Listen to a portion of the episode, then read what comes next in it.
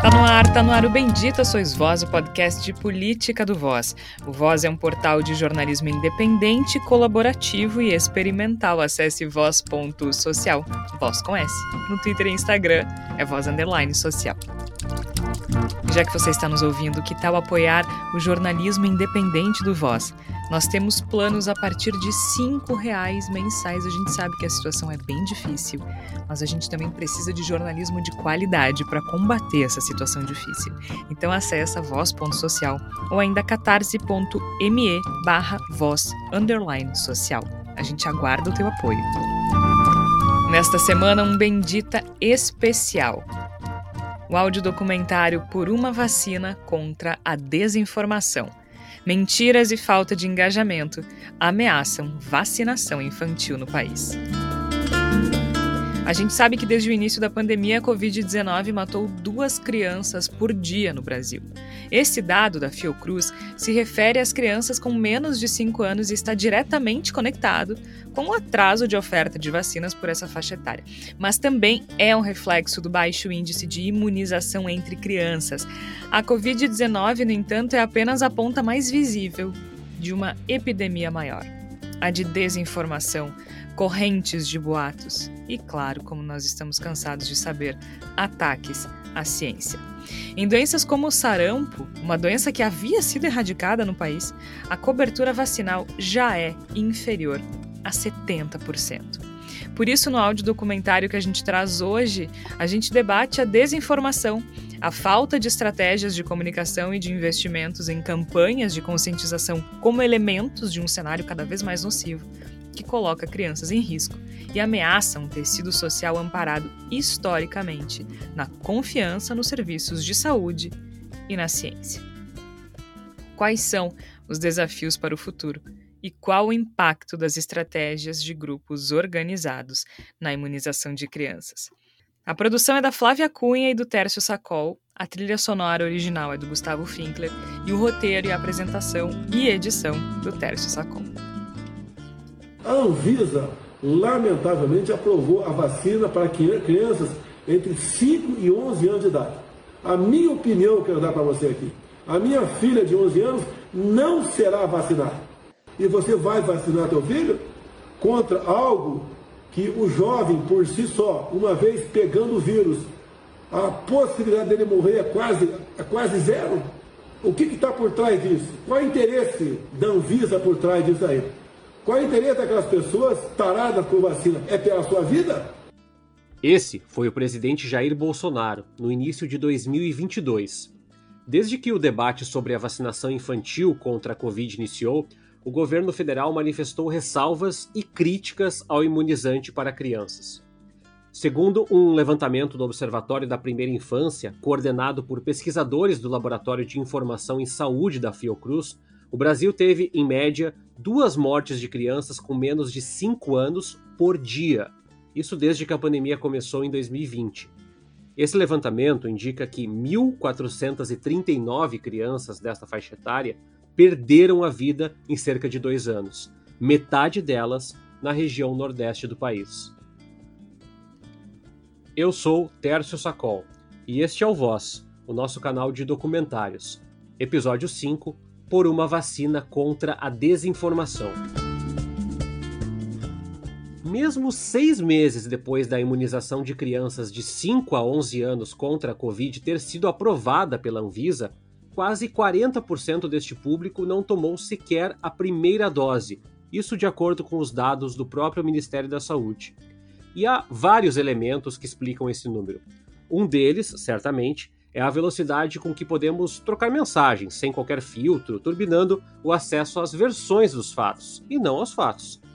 É possível que você tenha encontrado mais desinformação sobre vacinação infantil do que na própria vacinação geral. A publicitária Clarissa Barreto, de 43 anos, mãe do Rafael, de 8, encontrou e se assustou com o que ouviu. Eu acho que é a primeira vez que eu ouvi falar que alguém era anti-vacina o meu filho tinha a mesma idade dessa, do filho dessa pessoa. E ela não era anti todas as vacinas, ela era anti algumas vacinas específicas, que rolava uma fake news que causava autismo, enfim. E, e, eu não sabia que ela era antivacina e ela me pediu uma indicação de pediatra, eu passei para minha pediatra. Daí a minha pediatra atendeu ela e no final a pessoa disse que não queria vacinar o filho com algumas vacinas e a minha pediatra disse que deveria existir o nome de filicídio para isso, né? Porque tu não querer vacinar o filho, tu expor o teu filho à morte. Por que será que alguém escolhe não vacinar um filho? Essa foi a pergunta que se fez o historiador João de Los Santos, de 46 anos, que é pai da Bibiana, de 6.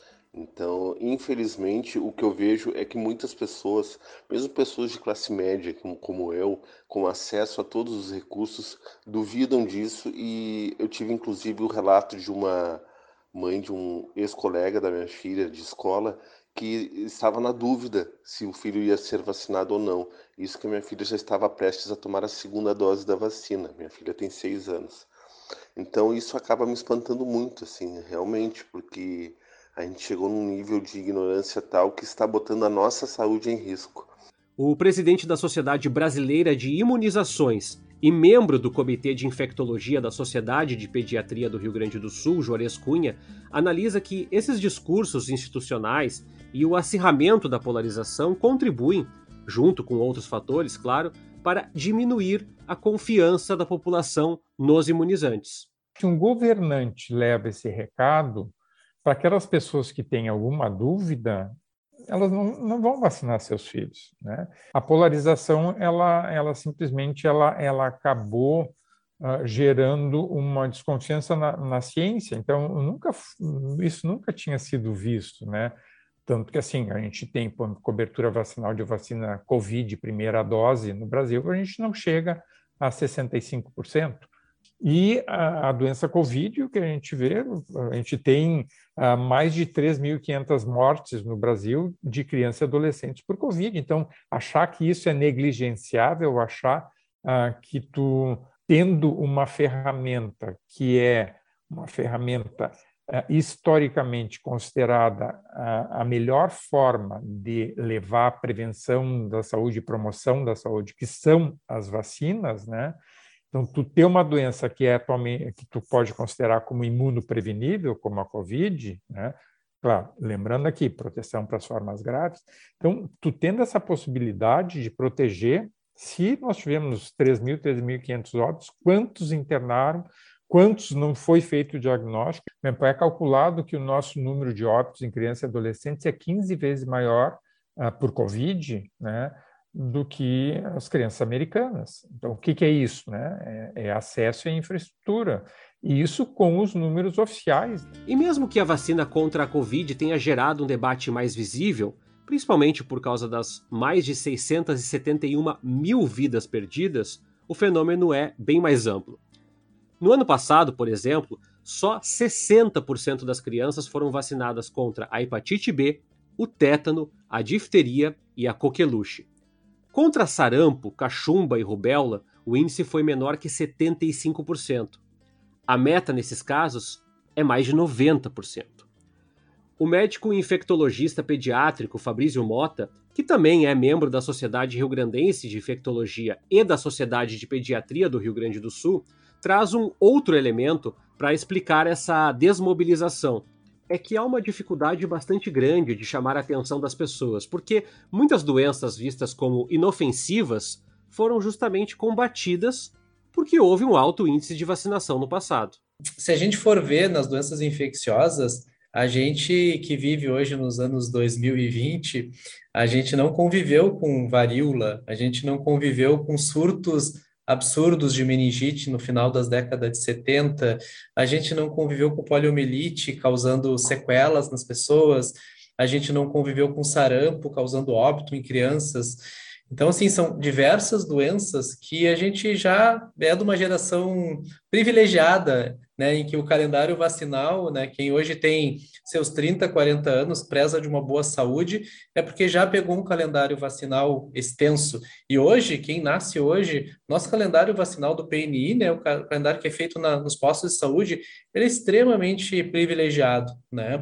Então, essa falsa impressão de que não existe o risco, porque a gente vê poucos casos, começa a fazer com que as pessoas procurem menos a vacinação, porque elas não têm risco. Eu acho que dá para fazer um bom exemplo na geração hoje nos adolescentes com a doença pelo HIV né, que é uma doença que na década de 80, início de 90, quem era jovem naquela época tinha muito receio de, de, de contrair uma doença que naquela, naquelas décadas matavam muitos artistas, cantores, gente famosa, porque não adiantava, não interessava se tinha ou não tinha condições financeiras, não existia tratamento, né? Hoje existe, se tornou uma doença crônica, então as pessoas sentem que o risco de contrair uma doença que tem grandes problemas, porque ela tem que usar medicação para envelhecimento precoce, problemas cardiovasculares, os adolescentes hoje usam muito pouco preservativo. E a gente não tem também tanto aquela campanha que existia antigamente das doenças sexualmente transmissíveis.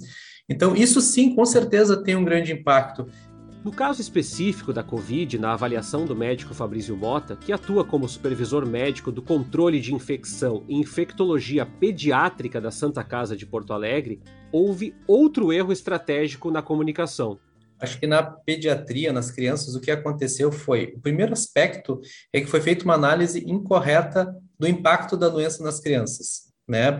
Sempre, desde o início da pandemia, se olhava os números dos idosos, o quanto a doença causava impacto nos idosos, mortalidade alta, e olhava-se os números das crianças proporcionalmente aos dos adultos idosos. E a gente não pode fazer isso, isso é um erro de análise muito grave.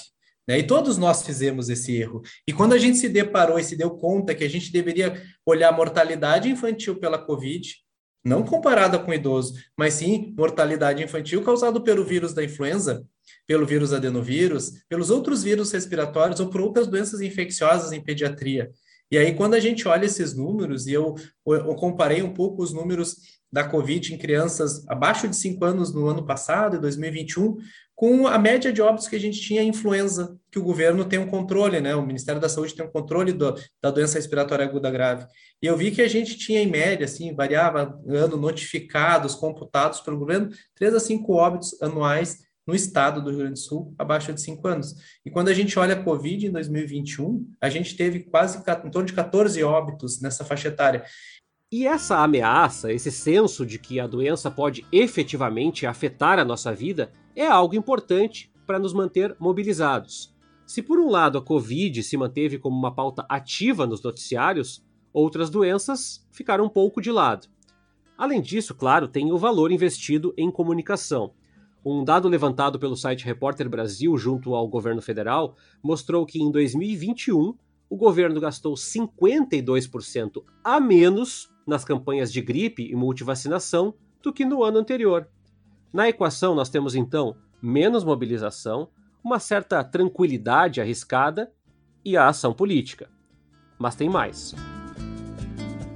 Constância é uma variável enorme para a efetividade dessas campanhas, como nos lembra a presidente do Instituto Palavra Aberta, que busca promover educação midiática e acesso à informação.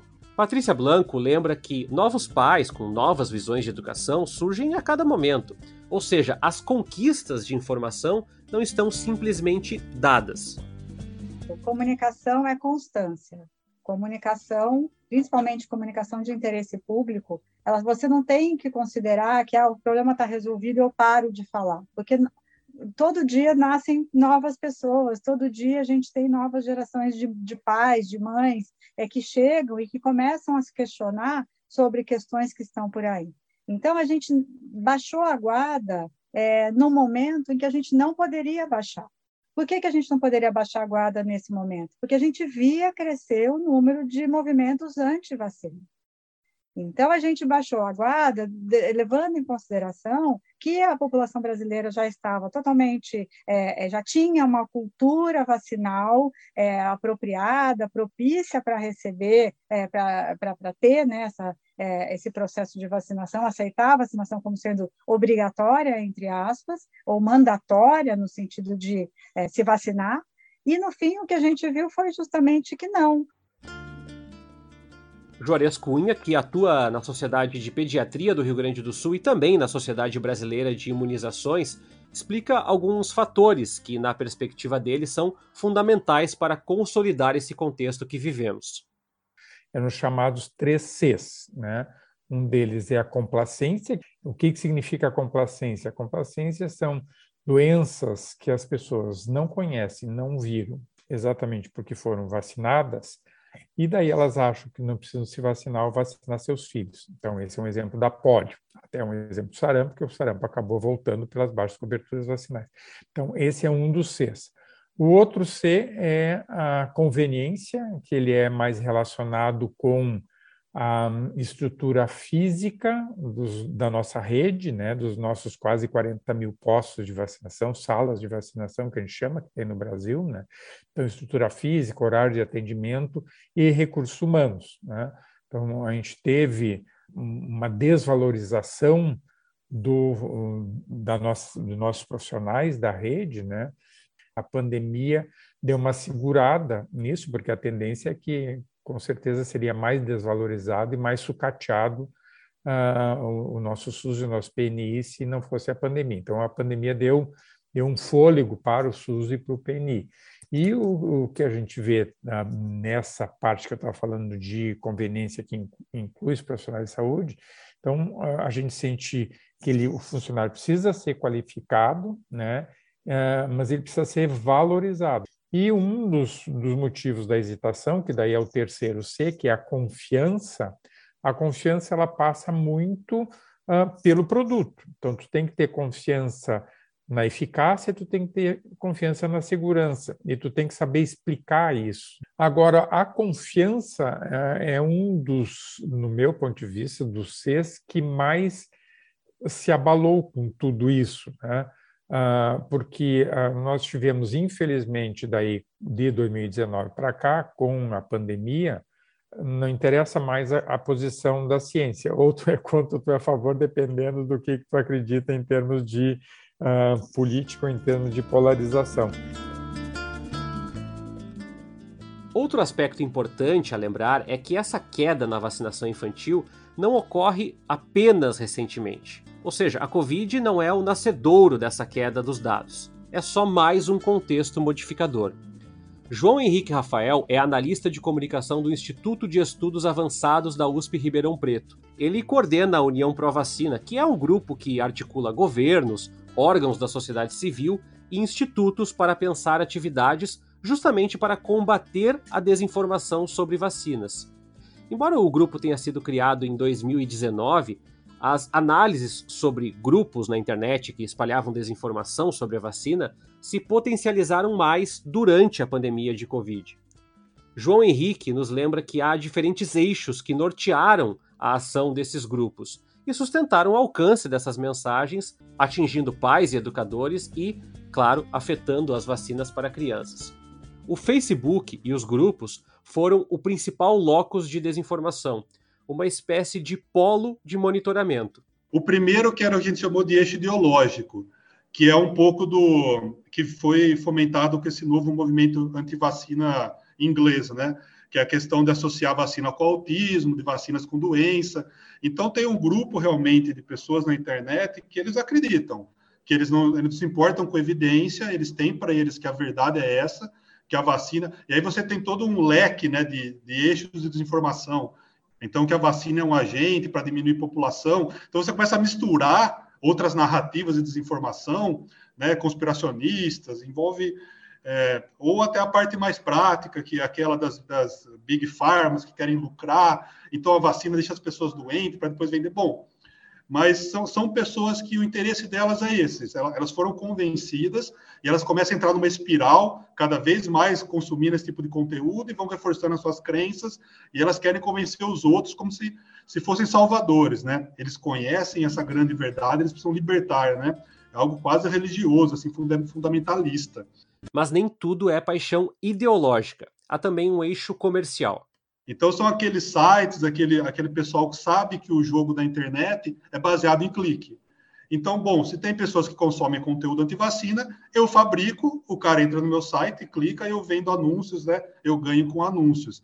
Então, junto com o eixo ideológico, vinha esse eixo muito forte comercial. Então, aqueles sites Natural News, coisas assim que você já tinha as versões americanas e o pessoal estava tentando emplacar eles no Brasil se tem pessoas procurando, eu vou tentar vender para ganhar dinheiro com isso. É estritamente comercial.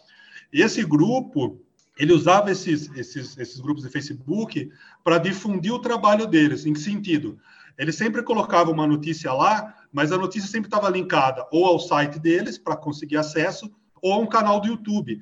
Até o aspecto dito político, que passou a guiar o debate sobre os ditos efeitos da vacina, primeiro entre adultos e depois para crianças. A pandemia foi politizada, né? A, a, a ciência acabou sendo politizada, né? Nesse sentido de você ter lados, né? Então a máscara estava é, associada, né? O pessoal, que, a questão do lockdown também extremamente politizada. Que, qual foi nosso medo? Falou, bom, em algum momento corre o risco da vacina ser politizada. Então, até nas primeiras, é, em algumas entrevistas, algum material que a gente produziu, a gente fez esse alerta, né? Aos políticos, aos influenciadores, que não politizassem a vacina da mesma forma que estavam fazendo com o lockdown, que estavam fazendo com a questão da máscara, né? Porque isso era terrível. Ficou muito preocupado que se as plataformas não tomassem nenhuma medida, nada ocorresse, a hora que as vacinas estivessem prontas, a, a, a, percepção da população sobre elas seria muito ruim, porque, horas, elas iam passar meses sobre ataques, sobre informações, sobre mentiras. É, foi quando o grupo percebeu que a gente precisava fazer realmente uma, é, tomar uma iniciativa de pressionar as plataformas para que esse, essas desinformações sobre vacinas, mas principalmente sobre as vacinas que ainda naquela época estavam em desenvolvimento para a Covid, que elas fossem protegidas de todo esse mercado, né? Esse cenário investigado pela União Pro Vacina sofreu uma transformação, sobretudo diante da extinção de grupos e vídeos considerados inadequados ou propagadores de mentiras por plataformas de redes sociais. Isso mais recentemente, só que o estrago feito ainda tem eco. Um estudo de 2019 da Sociedade Brasileira de Imunizações e da Avaz mostrou que dois em cada três brasileiros acreditam em pelo menos uma afirmação imprecisa sobre a vacinação. E quando nós falamos de vacinação infantil, essa ressalva cresce ainda mais, já que os apelos emocionais desses grupos de desinformação buscam justamente sensibilizar os pais responsáveis, semeando dúvidas e conspirações. O que fazer então? A verdade é que não há respostas simples, nem fáceis. O infectopediatra Fabrício Mota, que já tinha falado antes sobre como dimensionamos de forma equivocada o risco da Covid para as crianças, traz uma perspectiva muito importante. Sabe aquela fala do não devemos criar alarme? Pois é, não é bem assim. Toda vez que algo começa, as pessoas vêm, os profissionais, né, que dão entrevistas, começam, olha, não é para entrar em pânico, mas é, já, eu acho que já desmobiliza, né, quando o profissional na mídia diz, não, não precisamos entrar em pânico agora com o monkeypox, a varíola do macaco, né? Como não entrar em pânico? Nós temos que ter um certo pânico, porque é esse pânico que vai fazer a gente prestar atenção, né? Não precisa sair enlouquecido, gritando, meu Deus, nós vamos morrer. Mas a gente precisa ter um certo pânico para nos organizarmos para suspeitar rapidamente de um caso, né? Já saber o que os hospitais terem um certo pânico de já hoje os hospitais de Porto Alegre do estado já tem que ter um fluxo. Não pode esperar chegar o primeiro caso suspeito para alguém ligar às 10 da noite para um infectologista. Olha só, acho que é uma monkeypox aqui, o que, que eu faço? Ah, olha só, tu vai abrir agora o nosso protocolo que está ali no sistema, tu vai ligar para a vigilância, já está tudo ali. Esse paciente vai ficar isolado em tal leito. Essas coisas têm que criar um certo pânico, porque é isso que vai nos fazer uh, ficar atento. E eu acho que essa falta de pânico, essa falta de medo de sarampo que as pessoas não não não, não sabe o que, que, é. Hoje, quem se forma raramente viu um sarampo. É certo quem, quem, quem pegou algum caso que teve algum surto, como tem tido no país, e viu, a maioria dos profissionais médicos não viu sarampo. Nos últimos 20, 30 anos, eu vi muito pouco sarampo, né? Quando a gente chega a 70% de cobertura vacinal, é um piscar de olhos para a gente ter um grande surto no país. presidente da Sociedade Brasileira de Imunizações e membro do Comitê de Infectologia da Sociedade de Pediatria, Juarez Cunha, destaca que os efeitos das doenças, como a polio, não devem ser desprezados. Ele concorda que sim, a comunicação precisa melhorar, mas é a polarização que é um risco perene. É, a perspectiva a curto e médio prazo é hum, de um alerta muito importante. Né? Então, por exemplo, o Brasil atualmente é considerado um dos países de altíssimo risco para retorno de pólio. A gente está tendo muitos casos de pólio selvagem na Afeganistão, Paquistão e pólio derivado vacinal em vários países da África e também nós tivemos recentemente também em Israel e agora detectado pólio no esgoto de Londres, né? Então, o risco de polio, o risco da polio acontecer num país com baixa cobertura vacinal é, é altíssimo, e nós estamos com, um risco, com, com, esse risco muito elevado aí porque nossas coberturas vacinais são baixas, né? Então, apesar dos esforços que a gente está fazendo, a gente está em reuniões quase que permanentes com CONAS, com CONASENS, com OPAS, com o próprio Ministério da Saúde, sociedades científicas, Organização Mundial de Saúde, todo mundo está discutindo isso porque a gente precisa reverter. Né? nós da SBIM, eh, que eu sou da, da SBIM também, Sociedade de Imunizações, que eu sou atualmente presidente, então nós temos um projeto agora, uma campanha junto com o Fiocruz o Ministério da Saúde, que é a reconquista das coberturas vacinais que é um projeto que são de três, quatro anos, então ele vai demorar. Agora, uh, tem uma campanha Vacina Mais, que é uma coisa que eu, que eu tenho uma, uma esperança de que mais a curto e médio prazo a gente consiga reverter. Patrícia Blanco, que preside o Instituto Palavra Aberta, lembra que nas campanhas e ações a organização já tem adotado estratégias para driblar essa visão polarizada, que por vezes promove a desinformação contra a vacina infantil antes mesmo da análise das informações existentes. É um desafio também, porque é, na, na, sociedade polarizada, é, colocar pechas, né, colocar rótulos é a grande, é para você inibir o debate. Então, quando você rotula determinadas instituições, como sendo de direita ou de esquerda, ou, né, é, ou comunista, ou conservadora, ou é, capitalista e tal, você acaba inibindo o debate. E o que a gente tenta é justamente trazer a discussão para fora do ambiente politizado, né, para o ambiente partidarizado ou polarizado da discussão. E a gente traz muito a questão da educação a partir de fatos, né? E tem sempre aquela máxima: contra fatos não há argumentos. E o que a gente está vendo hoje no, no, no, momento é que os fatos é, eles são é, deixados de lado por crenças e ideologias.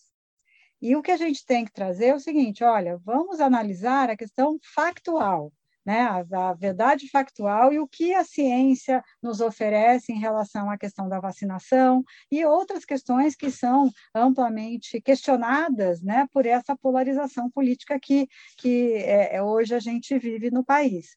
Então, assim, a primeira coisa que a gente traz no, é, no esforço que a gente faz de educação midiática e dentro dos planos de aula, primeiro a gente deixa de lado a política partidária, a gente deixa fora da sala de aula a política partidária. Além das campanhas institucionais, no entanto, é reforçada a importância de estimular a comunicação sobre o assunto. Não apenas por especialistas, mas influenciadores, artistas e comunicadores que sejam capazes de combater a desinformação isso porque parte dos jovens não consome mais veículos de comunicação tradicionais, tampouco se interessa por meios convencionais de conscientização. Além de governos e entidades, no entanto, dá para fazer mais mesmo de onde estamos. Quem seguiu esse exemplo foi uma associação chamada Mães e Pais pela Democracia, que vinha percebendo, entre outras coisas, o avanço do discurso anti-ciência e também o risco para as crianças.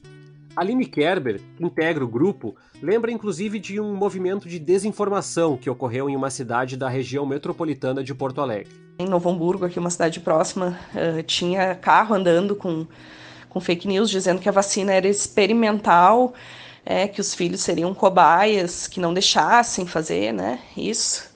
E aí, então, a gente eh, explicita a problemática, né? E que eu, sinceramente, nunca vi algo tão uh, contundente que tenha dado tanto certo, tão certo com, com tantos danos causados como foi a questão da vacinação infantil da Covid, né? A Aline acrescenta que foi percebido que muitas escolas ficaram temerosas de enfrentar a desinformação. Isso por conta da polarização. Uh, muitas, muitas escolas foram censuradas, né? Muitos professores censurados por não poderem tratar do tema da vacinação. É porque, porque virou uma pauta ideológica.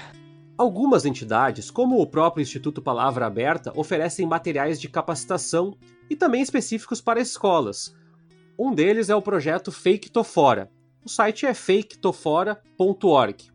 Outra coisa a ser feita, claro, é dialogar com todo mundo.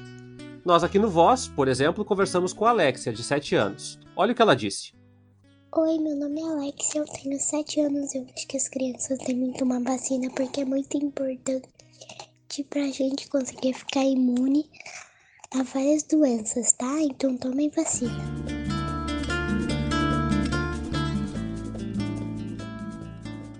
Você está ouvindo o Voz, o nosso canal de documentários. Episódio 5 por uma vacina contra a desinformação.